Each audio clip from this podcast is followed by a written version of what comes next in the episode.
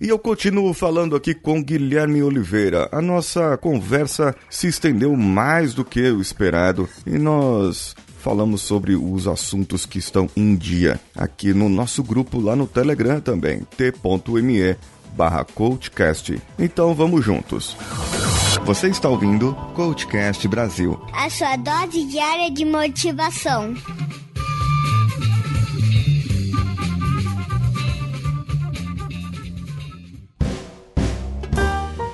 Um exemplo que eu sempre dou é: eu tenho 38 anos hoje. Eu tenho absolutamente zero habilidade com os pés, tá? 38 não, 37. Eu vou aproveitar muito bem esses anos de vida.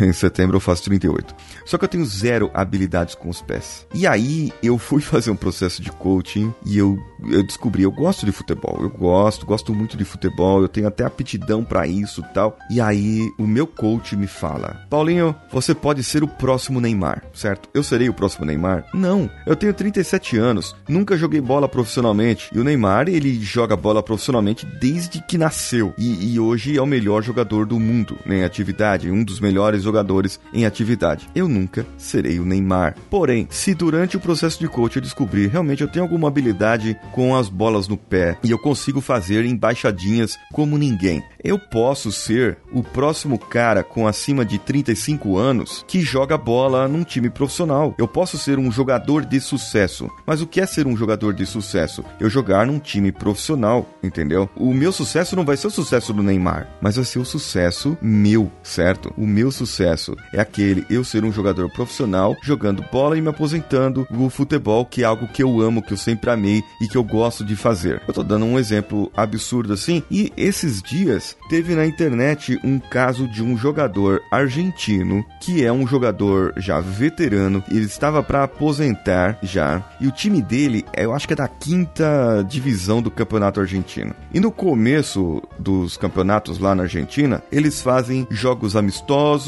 e jogos de, de campeonatinhos lá. Eu não sei muito bem como funciona, mas o time dele que ele jogava, para você ter uma ideia, ele tinha parado de jogar e ele estava na profissão dele, trabalhando numa outra profissão na nada a ver, porque é, o time dava mais gasto para ele do que ganhos, né? Porém, o time foi jogar contra o Boca Juniors. E o time do coração desse camarada era o Boca Juniors. E ele nunca tinha jogado contra o time. Foi dada a oportunidade para ele, ele treinou durante duas semanas para recuperar o preparo físico, entrou em campo, jogou cinco minutos e saiu chorando do campo. Esse camarada, o que aconteceu? Ele atingiu um objetivo da vida dele. Você vai me dizer que ele não tem sucesso, então? Porque ele não é um jogador de futebol mais, porque ele pendurou as chuteiras? Ou ele conseguiu o sucesso que ele queria, entende? É essa a diferença que a gente tem que ver. Qual é o seu sucesso? Então, isso que você tá falando é assim, não, realmente é uma coisa assim mais inteligente, né? Pelo que você me falou, você ser um peixe grande num lago pequeno, do que tentar ser num lago muito maior. Você não vai conseguir se destacar muitas vezes, né? Exatamente. Isso aí eu acho que deve acontecer, por exemplo, às vezes a pessoa quer ir para uma faculdade muito prestigiada, e às vezes ela pode até ser inteligente, mas talvez se quando ela chegar lá, o nível lá é tão alto que ela fique em segundo e terceiro lugar e ela não fique mais em primeiro, como ela ficava na escola dela ou na faculdade antes dela. E isso vai gerar uma frustração achando que ela não tem sucesso. Então talvez seria melhor ela ir num lugar que ela se destaque, né? Exato. O que acontece acontece é isso. Pela competição, ela vai olhar sempre quem está à frente dela. Porém, ela nunca vai olhar as outras pessoas que nem condições de fazer faculdade tiveram. Nem condições de entrar numa universidade, seja pública ou particular. Porque assim, na minha época, hoje já tá mais, mas na minha época, apenas 1% da população brasileira entrava numa faculdade, certo? E desses 1% que entravam na faculdade, apenas 1% se formavam,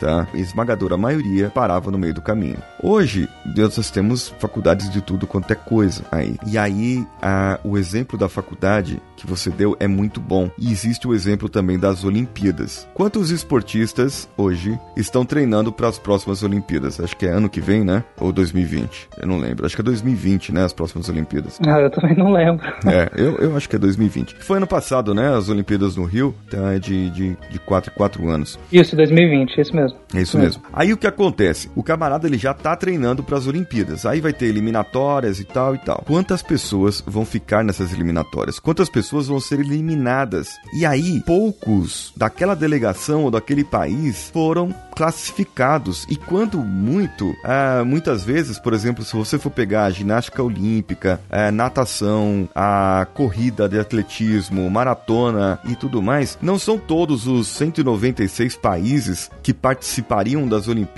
ou cento e poucos países que participariam que tem índice para a pessoa competir naquilo. Então vai ter 15, 20 países competindo, ou seja, são 20 atletas ou 20 grupos de atletas que deixaram para trás milhares, milhares de milhares de pessoas que ficaram para trás. E aí, meu amigo, você vai comparar o medalha de prata com medalha de ouro, o medalha de bronze com medalha de prata e medalha de ouro, e não compara esses três camaradas que ganharam ali com esses milhares de milhares de pessoas que ficaram para trás. Essa é a tendência do ser humano, você querer sempre mais. É claro, o cara da medalha de prata, ele ficou fulo da vida porque ele perdeu a luta no final ali, e às vezes por uma besteira, por um errinho.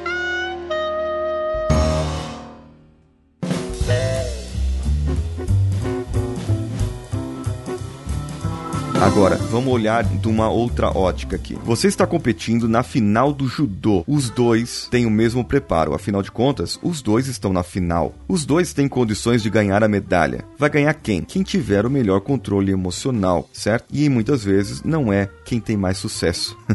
Você pode ver ali que muitas vezes quem vai ter o sucesso que as pessoas pregam, que, que pregam que é o dinheiro e tudo mais, é o patrocinador desses camaradas, que tá pagando muito pouco para ele eles, mas ele tá recebendo muito porque no kimono deles tem a marca do camarada. Ele colocou o nomezinho dele ali num outdoor, entendeu? Esse cara é o cara que tem o sucesso financeiro. Porém, quem tem o sucesso da luta são aqueles dois que estão lá disputando no tatame. É essa a grande questão, é querer escolher o que é sucesso, o que não é. Competir, eu sempre vou querer competir, mas é melhor eu olhar as pessoas que eu deixei para trás ou eu olhar as pessoas que estão na minha frente? Porque às vezes as pessoas que estão na minha frente, no caso das Olimpíadas do medalha de bronze, são só duas. E nas próximas Olimpíadas eu posso desbancá-los. Agora, quantas milhares de pessoas ficaram para trás? E, e, geralmente essas pessoas não são lembradas. Né? Não são lembradas, infelizmente. Eu assim, eu concordo assim com tudo que você falou. O que você tenta mostrar bastante é o equilíbrio, né? Porque assim, a gente tem essa, essa questão de competir, de às vezes querer se mostrar. Eu acho assim que o saudável é você competir por competir, porque se você talvez queira competir só para se mostrar, vai ter uma hora que você não vai conseguir, você vai se frustrar. Mesmo que você seja o melhor, vai chegar uma hora que, que não tem como, né? Ninguém assim consegue manipular a realidade assim no nível assim, é infinito. Uma outra pergunta que eu acho assim, tem um pouco a ver com essa que eu tava te falando, é assim, é, ao mesmo tempo que a gente tem que aceitar certas coisas, principalmente aquelas que a gente não pode controlar, né? Pra gente ser feliz e aproveitar ao máximo o presente, porque,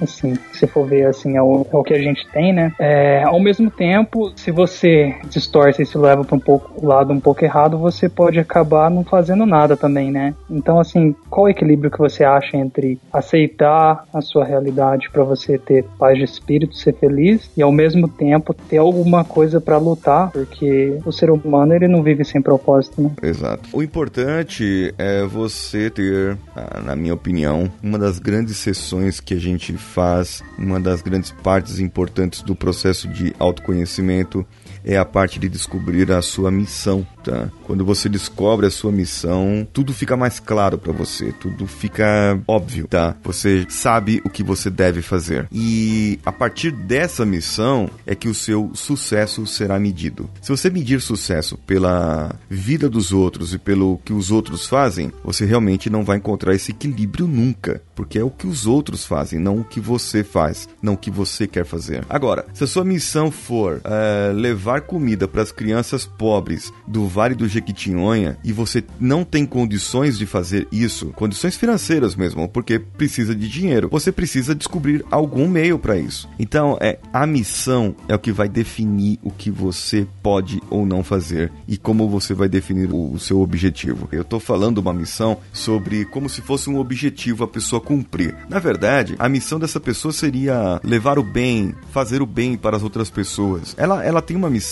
é, digamos, mais em nível de espiritualidade mesmo, que é se desapegar de si e fazer o bem para o próximo. Agora, eu levar comida para as crianças carentes do Vale do Jequitinhonha realmente depende, despende dinheiro, tempo, e eu preciso disso. E aí o que a pessoa pode fazer? Ela pode ir atrás de patrocínio, ela pode trabalhar para conseguir aquilo do próprio bolso e pode fazer um monte de coisa. Quando ela atingir esse objetivo, ela vai lá e vai conseguir esse objetivo macro que é dar essa comida para aquelas pessoas, né? Ajudar aquelas pessoas de alguma maneira e fazer elas se sentir bem. Quando ela consegue fazer isso, ela encontra esse equilíbrio. Só que aí ela olha e fala: será que eu posso fazer mais para alguém mais? Então ela começa a buscar outro objetivo da sua vida. E quando a pessoa começa a buscar outros objetivos, ela começa a sair das zonas de conforto que ela própria cria. E essa é uma das chaves para que as empresas cresçam. A empresa cresce no mercado, ela se sente na zona de conforto, acha que nunca vai morrer e de repente ela morre, de repente ela acaba. É, e aconteceu isso com a Kodak, aconteceu isso com a Blockbuster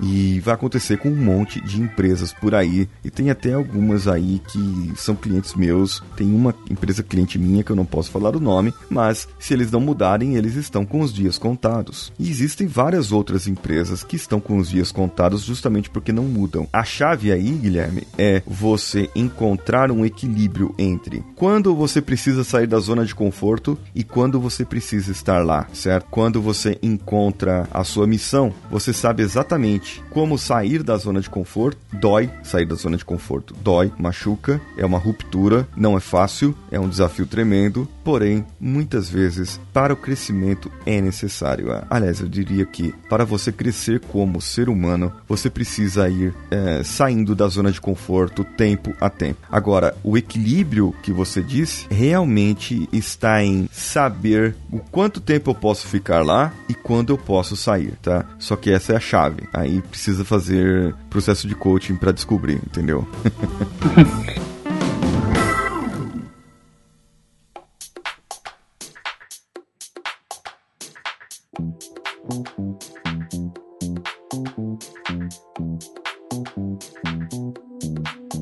uma coisa que eu tenho curiosidade, eu acho que até já te perguntei. Mas assim, para você se tornar coaching, ou mesmo se você quiser falar sobre uma inspiração para sua vida inteira, assim, em qualquer coisa, mas assim, mais principalmente na parte de coaching. Quem são as pessoas ou, ou uma pessoa só? Quem você diria assim que mais te inspira nessa jornada sua? Que mais me inspira nessa jornada? Olha só, eu tenho algumas pessoas que me inspiraram assim profundamente pelas histórias de vida dessas pessoas pessoas. Uma delas uh, reais, né? Pessoas reais é, que estão entre nós. E existem outras pessoas que eu acredito que são reais, mas que não estão entre nós fisicamente. Por exemplo, meu pai, né? Eu tenho uma, uma forte ligação com ele em relação a isso. Ele é um homem que nunca deixou de trabalhar, ele tá com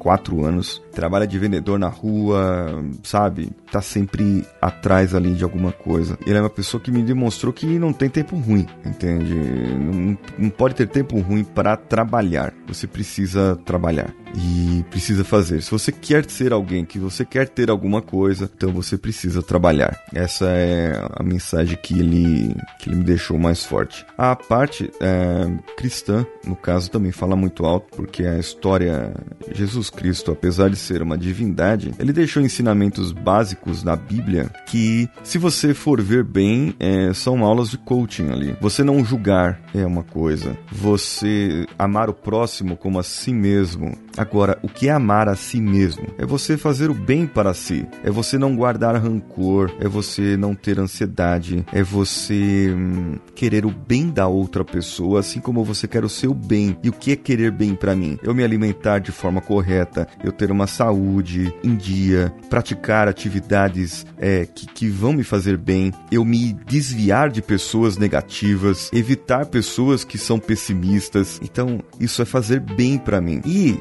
negar-se a si mesmo, que é a, uma das frases épicas, assim, mais marcantes, né? De Jesus Cristo, que, que ele fala que se você quer ser salvo, você precisa negar a si mesmo. Eu interpreto isso como o ponto máximo da superação, que é você negar os seus. É, não os seus valores, mas sim negar a sua natureza. Se você é uma pessoa corrupta por natureza, ou aprendeu que a corrupção é o único meio de sobreviver, negar a si mesmo é o que vai te salvar. Se você aprendeu lá na sua escola que colar na escola é bonito e você passou de ano em todos, inclusive se formou na faculdade, aquilo, fazendo isso, é uma frase que eu sempre falo isso. Você fazendo um ato de honestidade, sendo honesto, não tem valor nenhum. Essa é a sua natureza, certo? Agora, você sendo desonesto e se esforçar ao máximo, imagine o esforço que um desonesto, por natureza, não que ele tenha nascido desonesto, mas eu não acredito que as pessoas nascem más, eu acredito que as pessoas nascem boas. O mundo corrompe as pessoas, mas a pessoa aprendeu que a desonestidade é o melhor meio para ela viver e para ela aquilo é natural, de tal forma que ela aprendeu. Porém, ela fez um ato de honestidade. Imagina o sacrifício que ela fez para fazer aquele ato de honestidade. O ato de honestidade desse desonesto vale muito mais do que o ato de honestidade do que é honesto, certo? Porque para ele é natural. Assim como o ato de desonestidade para um honesto é uma condenação muito maior do que o, o desonesto, tá? O que, que eu quero dizer com isso? A minha inspiração, ela é esse negar-se a si mesmo vai ter alguma coisa em você, alguma coisa que aconteceu com você ou que você tem que você quer reprimir, precisa reprimir. E você reprimindo isso fará de você um homem melhor. Porém, descobrir o que é e trabalhar para que você mude esse comportamento é realmente o maior desafio. Tem um vídeo famoso aí do Terry Crews falando sobre pornografia, o quanto ele era viciado em pornografia. Você já chegou a ver esse vídeo? Já, já cheguei a ver sim. É, então. E esse vídeo é interessante porque ele fala assim abertamente, fala, olha, eu era, eu tinha esse problema e tudo mais. Só que uma chave agora para a gente começar a mudar muitas coisas da nossa vida, justamente no é, no palavreado. Muita gente fala, eu tenho depressão, eu tenho medo, eu tenho ansiedade, eu tenho aquilo. Você se apropria de uma coisa que não é sua. Você não tem depressão, você está depressivo. Você não tem ansiedade, você está ansioso. Você não tem gordura, você está acima do peso. Então, quando você passa a ter isso como um estado daquele momento, as coisas começam a ficar mais fáceis de se resolver. E o amar a si mesmo, o negar a sua própria natureza, não julgar o próximo, você estar sempre no presente, são partes fundamentais para que a gente siga para o futuro. E uma frase que é a minha frase preferida, que foi num dos treinamentos de coaching que eu descobri essa frase, eu cunhei essa frase, isso aí tem uma técnica que chama brasão, e essa frase está dentro do meu brasão, é o nada é por acaso. Você pode interpretar como não existe coincidência, que é o do mestre Tifu, é esse o nome do Kung Fu Panda, ele fala não há coincidência, there is no coincidence. Ele fala pro Kung Fu Panda, né? Você pode interpretar como realmente nada é por acaso, nada acontece por acaso. É, são várias interpretações, mas o que eu tenho certeza é que a nossa vida ela é regida sim por algo acima do nosso conhecimento. E tudo que acontece na nossa vida é por nossa culpa. Sim, você quis que aquilo acontecesse, mas tenha certeza, não foi por acaso que aquilo aconteceu. Inclusive, essa conversa entre nós aqui não foi por acaso. No futuro, alguém estará ouvindo e falará assim: puxa, foi proveitoso aquela conversa, eu posso usar isso daqui para frente. Eu espero que assim essa resposta tenha sido válida para você também. Mais que válida. Muito bom. E eu agradeço a sua participação, Guilherme. Eu Espero que você continue participando lá do grupo, continue participando dos grupos também. Eu espero você, ouvinte, no grupo do Telegram, t.me barra coachcast, como já mencionei, e todas as outras nossas redes sociais. Você pode encontrar o Coachcast BR em qualquer uma delas. E esse episódio saiu em agosto e você pode compartilhar esse episódio com seus amigos e concorrer ou ganhar o livro Os Quatro Compromissos da Filosofia Tolteca, que por sinal o Guilherme Oliveira já ganhou um, não é verdade? Ganhei, livro sensacional. Ultimamente, eu não tô tendo muito tempo para ler e, e, é difícil você encontrar um livro com tanto conteúdo em tão poucas páginas, né? Então, assim, ele, ele é direto e ele tem informações bem sólidas, assim. E, nossa, foi um presentão. Eu que agradeço. Muito bom. Eu tô bolando aqui junto com outro amigo é, processos de coaching. A, a, o meu processo de coaching hoje já é baseado nisso, nesse livro. Mas dá para fazer um processo de coaching só com isso, entendeu? Usando só as palavras do livro e o que ele quer dizer, o que ele quer mostrar, o que ele quer trazer, pra gente poder utilizar isso no, no dia a dia. É bem interessante esse livro por causa disso. Guilherme, é, se você quiser deixar e-mail, contato, Telegram, Twitter, qualquer um, fica à vontade. Faça o seu. Se tiver site também, quiser anunciar, fica à vontade. Não, assim, é. Primeiramente, né, eu quero agradecer aqui pelo, pelo convite, sim, e eu sempre tive curiosidade de conversar com o coach, né? Uhum. e assim, contato, assim, em, em, rede social, você praticamente, assim, é muito difícil me encontrar. Se quiser conversar comigo, né, eu tô no grupo do Telegram, tem o meu contato lá, assim, e é, e é um lugar, assim, por, assim, que eu ando mais, assim, é o Telegram mesmo. Nem o Facebook, ultimamente, eu, eu, eu utilizo, assim, praticamente. E no Telegram você tá como lá? Qual que é o seu arroba? É, no Telegram é o meu contato mesmo, como Guilherme Oliveira. Quem, quem entrar no grupo CoachCast, procura lá Guilherme Oliveira. Quiser conversar sobre alguma coisa relativa aí ao, ao CoachCast, a gente está disponível aí. Muito bom. Eu agradeço a sua participação e a todos os ouvintes que estão aí, mande o seu e-mail para o contato arroba coachcast.com.br ou comente diretamente no episódio, aqui no post desse episódio, lá no nosso site, coachcast.com.br.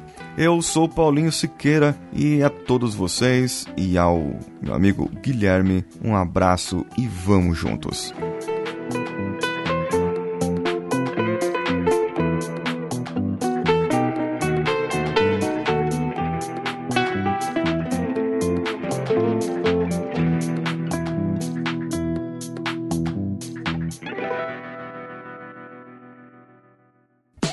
Esse podcast foi editado por Danilo Pastor, Produções de Podcasts.